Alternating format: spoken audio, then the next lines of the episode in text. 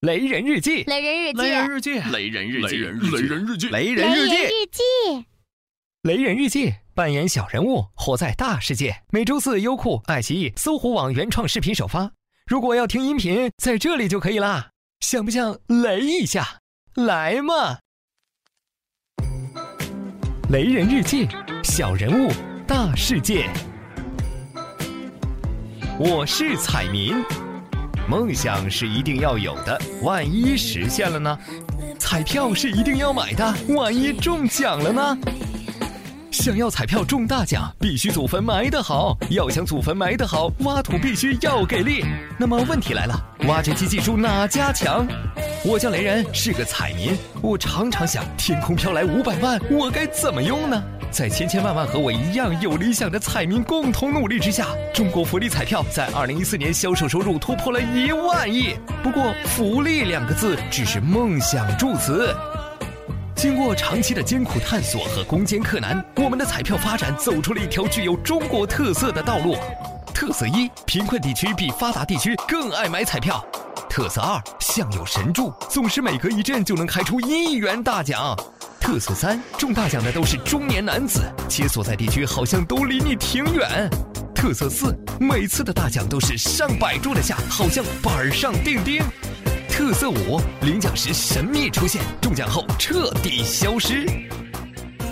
这事情让人好困惑，也许是你懂我懂他也懂吧。既然这一切看起来那么像被安排好的，我们又何必苦苦做着五百万的春梦呢？事实不是这样。前赴后继的彩民被一元大奖的故事激励着，奋勇向前做炮灰。我就是这样的终极炮灰。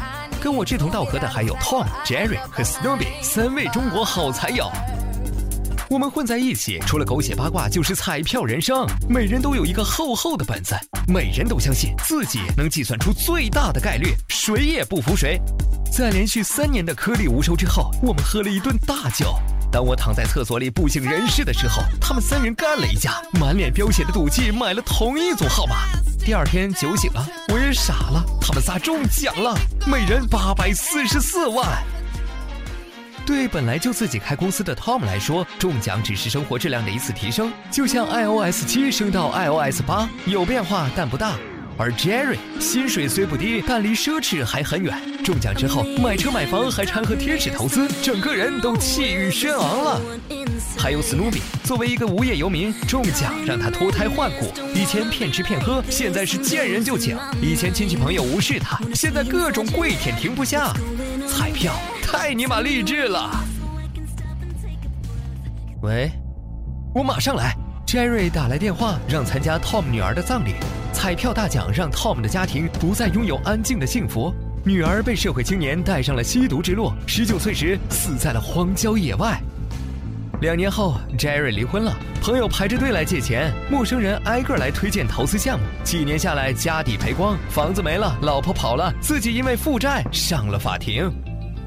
史努比是我从绳子上救下来的。有钱后酗酒把妹，夜夜笙歌，偶尔也会滥用药物。终于，他患上了抑郁症。这几年自杀三次，虽然都没成功，但每一次都留下严重的后遗症。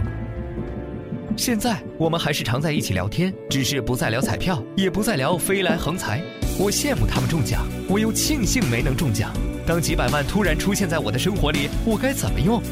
福利彩票虽然有个慈善的帽子，可它其实就是一个让你追求不劳而获的婊子。它早就一个个偶像让你追随，而追随者共同的梦想是同样的不劳而获。